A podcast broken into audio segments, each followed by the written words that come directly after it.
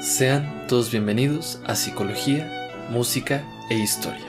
El día de hoy vamos a hablar por primera vez de un compositor mexicano en el podcast. Fue pianista, profesor y crítico musical. Estamos hablando del padre del nacionalismo musical mexicano, Manuel M. Ponce. Estamos escuchando La Gabota, interpretada por Joseph Olechowski y Yoriko Kuronuma.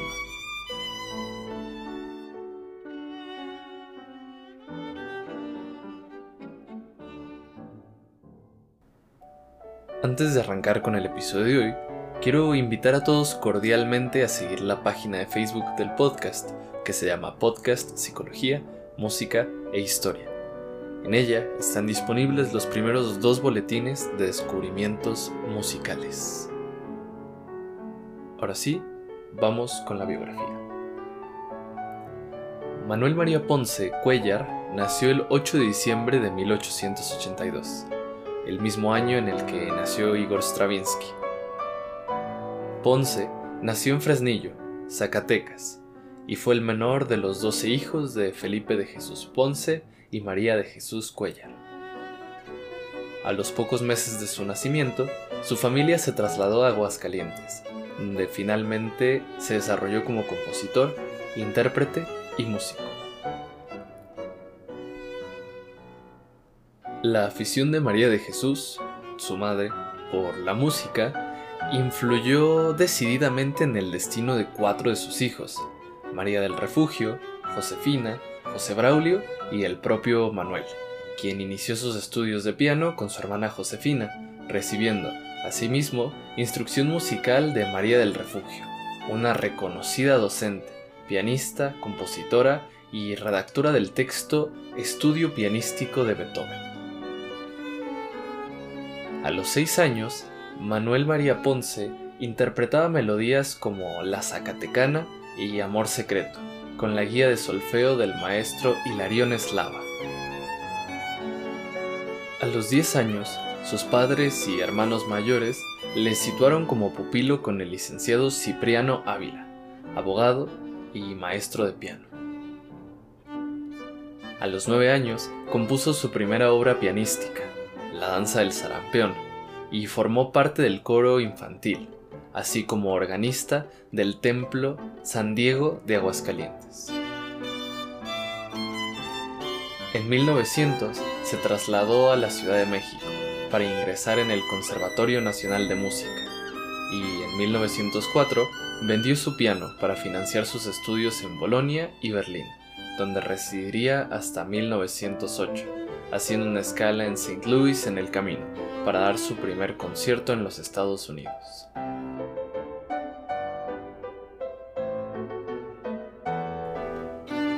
Aquí vale la pena contar una anécdota vivida en Europa.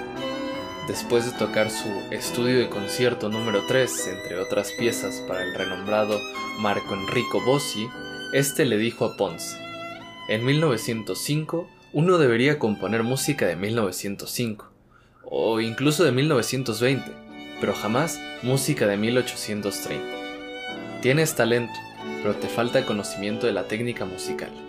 Mis responsabilidades me impiden tomarte como alumno, pero te recomendaré al profesor Dalolio, el maestro de Puccini. De esta manera tendrás, aunque de manera lejana, un compañero estudiante ilustre.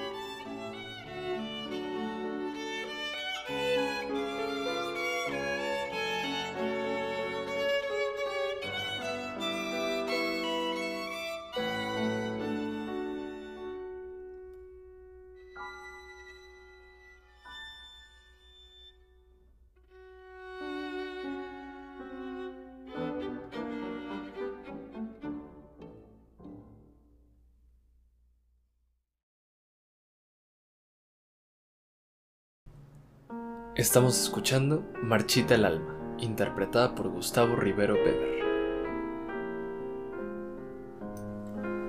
Hagamos un paréntesis. Para comprender el romanticismo tardío en la música mexicana para piano, debemos observar lo que estaba pasando en Europa al mismo tiempo. En Europa, Debussy con La Mer o el bolero de Ravel creadas a principios de siglo, estaban en auge, al igual que el movimiento impresionista. Por otro lado, si vemos lo que se estaba componiendo en México, eran sobre todo pequeñas piezas de salón para ser interpretadas para la aristocracia, basadas más en piezas de principios del siglo XIX europeo. Viéndolo en retrospectiva, comprenderemos la inquietud modernizadora que orilló a Ponce a realizar este primer viaje de orientación y aprendizaje a Europa. En 1908 regresó a México para dedicarse a la docencia, con clases de piano e historia de la música, ocupando la cátedra que tuvo el maestro Ricardo Castro en el Conservatorio Nacional hasta su fallecimiento.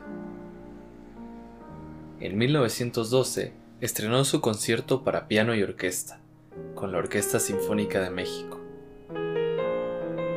Dos años después, apareció su álbum de canciones mexicanas, basado en piezas populares que fue recogiendo del interior del país. La más famosa sería Estrellita, compuesta en 1912 y cuya popularidad persiste hasta nuestros días. Sobre esta pieza cabe destacar que mucha gente cree que es de dominio público o de algún autor anónimo, ya que Ponce jamás registró su autoría de la canción, pero está confirmado que esta melodía popular y tierna es de él, por lo que todavía no entra al dominio público mexicano, ya que tiene menos de 70 años de la muerte del compositor. A continuación, vamos a escuchar Marchita el Alma, cantada por Encarnación Vázquez con Joseph Olechowski al piano. Esta melodía es un ejemplo de las canciones del álbum de canciones mexicanas de Ponce.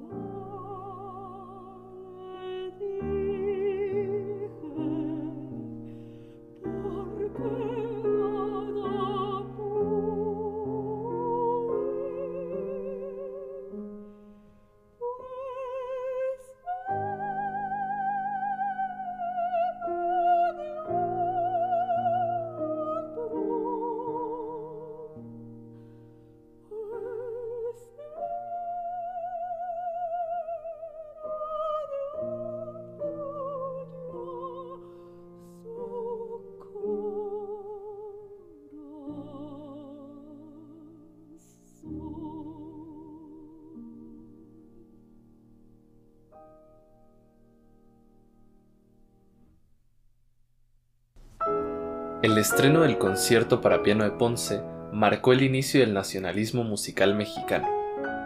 Sobre esto, Ponce escribió, empezando en 1910, un siglo después de la independencia, la canción mexicana fue capaz de entrar a los salones de una sociedad que, hasta entonces, solo había admitido música extranjera.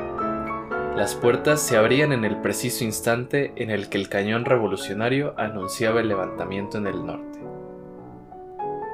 En un arranque de actividades, Ponce recogió, clasificó y armonizó docenas de canciones folclóricas mexicanas, así como compuso varias, como la anteriormente mencionada Estrellita, en 1912. Sus obras para piano se multiplicaron, reflejando en muchos de sus títulos su inclinación nacionalista, como en Tema Mexicano Variado, Rapsodias Mexicanas o La Balada Mexicana.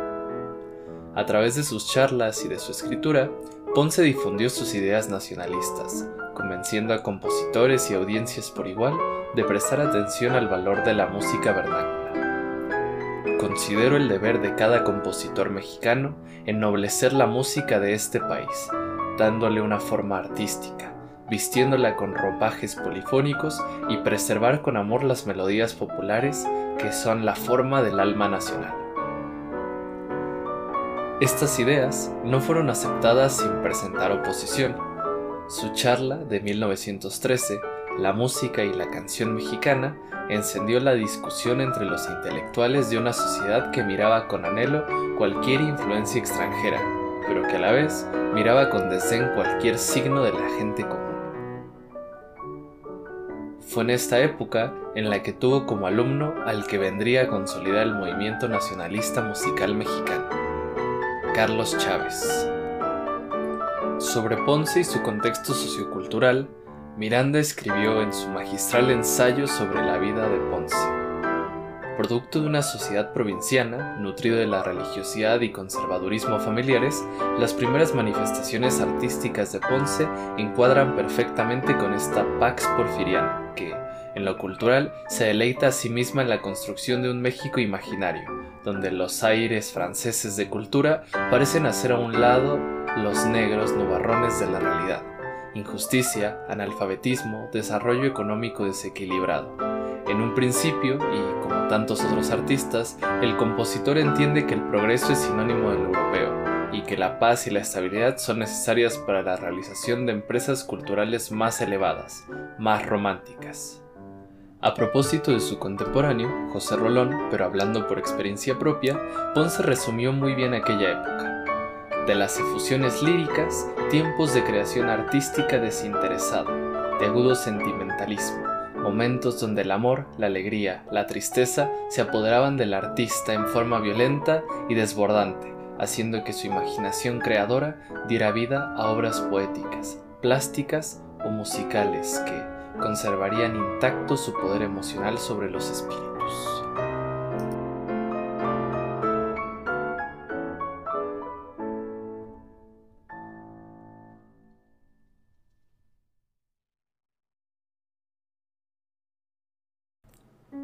Escuchábamos la primera gabota para piano a cuatro manos, interpretada por Héctor Rojas, Carlos Miguel Prieto en el piano y la Orquesta Filarmónica de la Ciudad de México.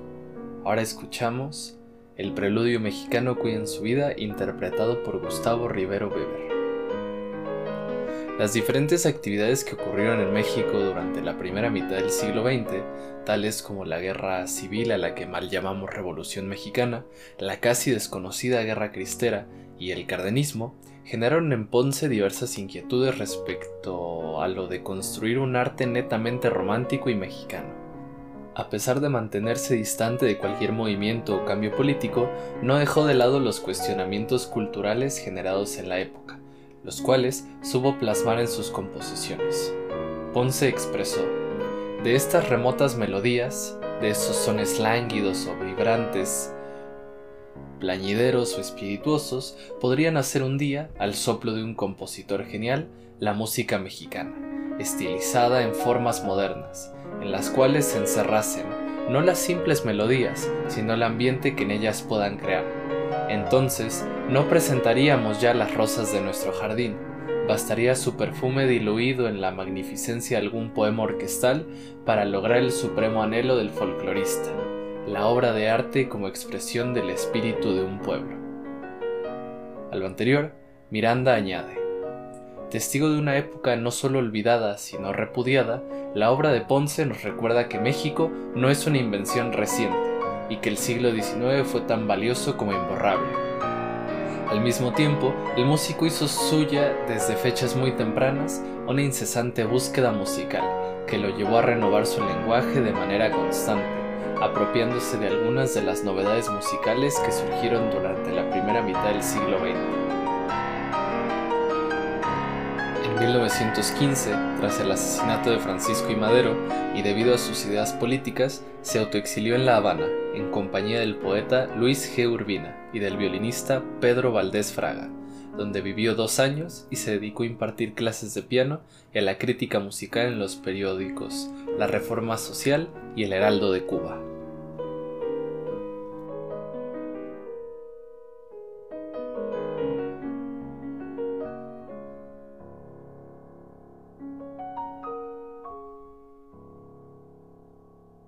A continuación, vamos a escuchar el primer movimiento de la suite cubana, Serenata Marina, interpretada por Jorge Federico Osorio.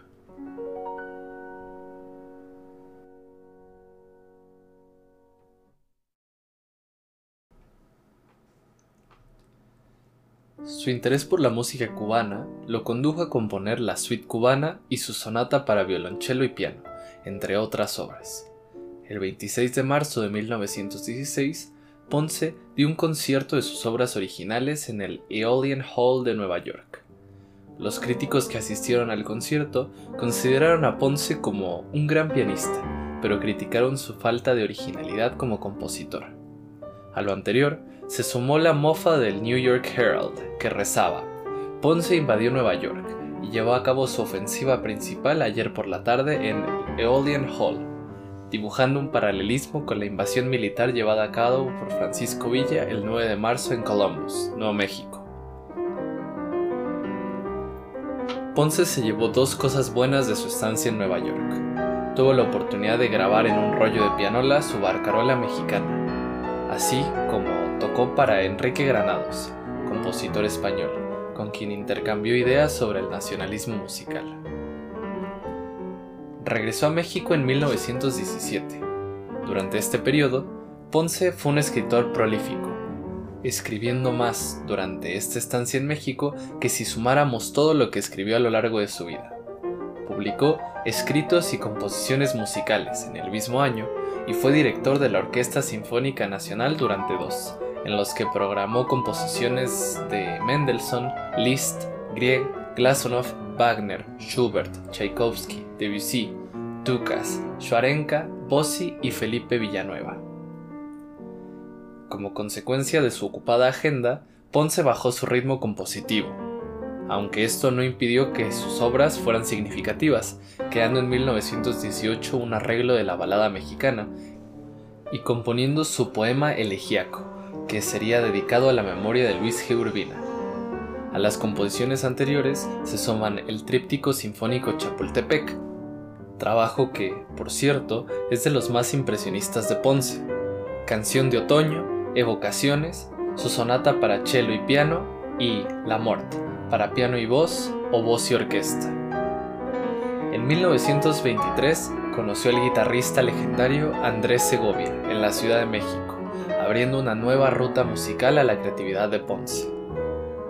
Esta nueva faceta sería la más prolífica de Ponce, tanto en términos de cantidad de obras como en calidad de las mismas, creando muchísimas composiciones para guitarra.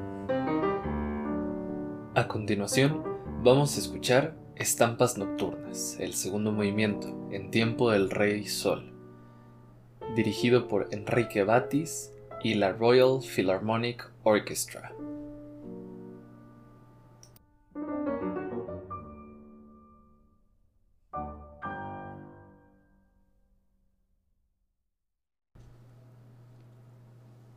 En mayo de 1925, Ponce se mudó a París, donde se quedaría hasta 1933. Escribió, En 1925, mi esposa y yo decidimos viajar a Europa, a París. Planeábamos quedarnos seis meses, pero vivimos ahí nueve años. Paul Ducat, quien pronto me honró con su simpatía y amistad, me consiguió un trabajo. Me junté con los mejores creadores del momento, compositores, intérpretes, escritores, actores. La atmósfera parisina nos hechizó y nos retuvo. Ponce se matriculó en la Escuela Normal de Música de París y tomó clases con el mencionado anteriormente Paul Ducat. Paradójicamente, fue en París donde llegó por primera vez un acuerdo artístico con sus raíces culturales mexicanas. A lo largo de todos sus viajes, Ponce siempre regresó a su tierra natal. En una oportunidad, para ponerse al frente del Conservatorio Nacional de la Ciudad de México, en otra para ser editor de la revista Cultura Musical y enseñar folclore en la universidad mientras componía sus obras. Obtuvo la licenciatura en composición en 1932, a los 50 años, y, armado de nuevas ideas y de un nuevo lenguaje musical, volvió a México en ese año. Fue nombrado director del Conservatorio Nacional de Música, compuso obras para diversos instrumentos y dominó especialmente la guitarra, gracias a la amistad que sostuvo con el anteriormente mencionado Andrés Segovia, así como con otros compositores especializados en este instrumento, como Heitor Villalobos, Federico Moreno Torroba y Joaquín Rodrigo. Ponce fue el primer compositor mexicano cuya música tuvo proyección internacional, y su nombre fue ampliamente conocido en el extranjero. Su amistad con Segovia derivó en una serie de obras guitarrísticas dedicadas al gran artista español, como Variaciones sobre la Folía de España de 1929, Las Sonatas para guitarra y El Concierto del Sur para guitarra y orquesta, estrenado por Andrés Segovia en Montevideo en octubre de 1842. Ponce vivió en la Ciudad de México desde febrero de 1933 hasta su muerte en 1948. Su salud no acompañó. Siguió componiendo y dedicándose a varias actividades. Fue profesor de piano, historia de la música, estética, música folclórica y gimnasia rítmica en el Conservatorio Nacional, así como de composición para piano, análisis musical y música folclórica en la Escuela Universitaria de Música. De la mano con lo anterior, fue director del conservatorio entre 1933 y 34 y de la música universitaria de 1945 a 46 estrenó en 1943 su concierto para violín y orquesta, con Henrik Serig en el violín y la Orquesta Sinfónica de México, bajo la dirección de Carlos Chávez. De 1936 a 1937 fundó y dirigió la revista Cultura Musical. Fue autor de numerosos artículos y ensayos, algunos de los cuales se recogieron póstumamente en el libro Nuevos Escritos Musicales. En 1945 fue nombrado director de la Escuela Nacional de Música. Otra influencia importante en su producción es la del impresionismo, ya que, junto a José Rolón, los dos compositores han sido considerados como los mejores representantes de ese movimiento musical en México. Su condición empeoró rápidamente durante sus últimos años en México, obligándolo al aislamiento en casa durante varios meses. Ponce estuvo gravemente enfermo en 1935, enfermedad que derivó en nefritis en 1938, en uremia en 1944, en reumatismo en 1945. Debido a lo anterior, renunció a todos sus cargos en 1946. Durante sus últimos tres años de vida se dice que tomaba mínimo 10 aspirinas por día, pues sin ellas el dolor sería tal que perdería la cabeza. En 1947, Ponce dijo, No he salido de mi casa en mucho tiempo, apenas puedo caminar con la ayuda de muletas para ir de una habitación a otra. Paso todo el día en ese cuarto trabajando sentado y a veces no puedo dormir porque esta pierna me duele mucho. Ponce fue el primer compositor en ganar el Premio Nacional de Artes y Ciencias el 26 de febrero de 1948, dos meses antes de su muerte. A continuación, vamos a escuchar el tercer movimiento, minueto y trío de la Sonata Clásica de Ponce, interpretado por Iliana Matos en la guitarra.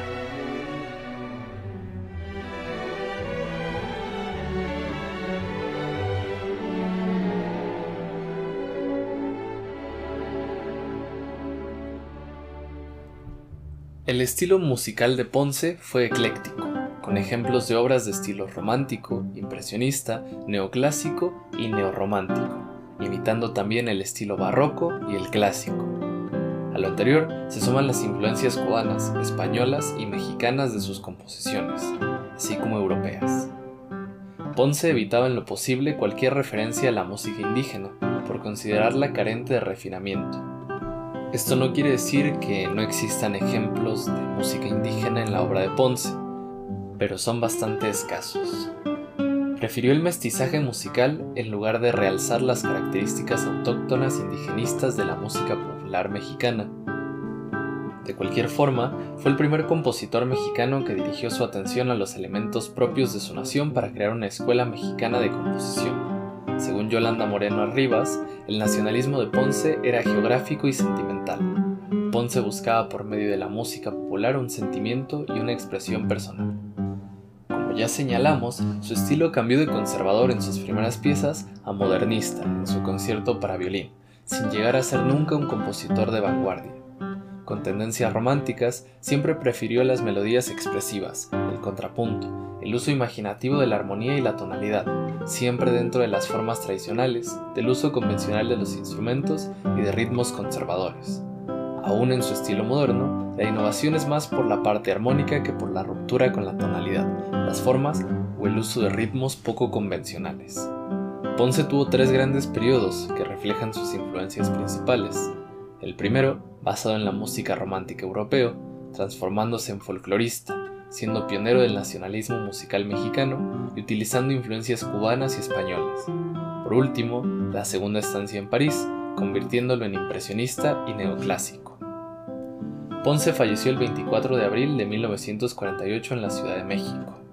Segovia escribió, Cualquiera que ame el instrumento, por no hablar de los que han profesado su religión, a menos que sean duros de corazón, deben venerar la memoria de Ponce levantó la guitarra del bajo estado artístico en el que se encontraba, junto a Turina, Falla, Manen, Castelnovo Tedesco, Tansman, Villalobos, Torroba, etc., pero con un rendimiento más abundante que todos ellos juntos. Emprendió una cruzada lleno de afán de liberar a la bella prisionera. Gracias a él, como a los otros que he nombrado, la guitarra se salvó de la música escrita exclusivamente por guitarristas. En 1952, sus restos fueron trasladados a la actual Rotonda de las Personas Ilustres en el Panteón de Dolores de la Ciudad de México, el 4 de octubre. Sergio Ortiz, violinista y especialista en la obra de Ponce, considera al Zacatecano uno de los cuatro pilares de la composición mexicana de concierto, junto a Julián Carrillo, Carlos Chávez y Silvestre Revueltas. Manuel M. Ponce es el iniciador de una búsqueda por la identidad nacional en materia musical, de una forma más metódica que sus antecesores, expresó. Por su parte, Rodolfo Pérez Bellereza, guitarrista e investigador, al destacar la obra para guitarra de Ponce señaló, enriqueció el repertorio de este instrumento, fue uno de los autores más influentes en el desarrollo de una estética particular que lo distingue de sus pares de esa época y que hoy no ha pasado de moda en los concursos internacionales de guitarra o en los programas de concierto de los mejores guitarristas del mundo, siempre está presente su obra. Realmente marcó un paradigma en el repertorio de ese instrumento en el siglo XX. Vamos a terminar la emisión de hoy escuchando su composición más conocida, Estrellita, interpretada por Adam Holzman en la guitarra. Espero que les haya gustado la transmisión y nos vemos próximamente con un episodio sobre la primera sinfonía de Tchaikovsky.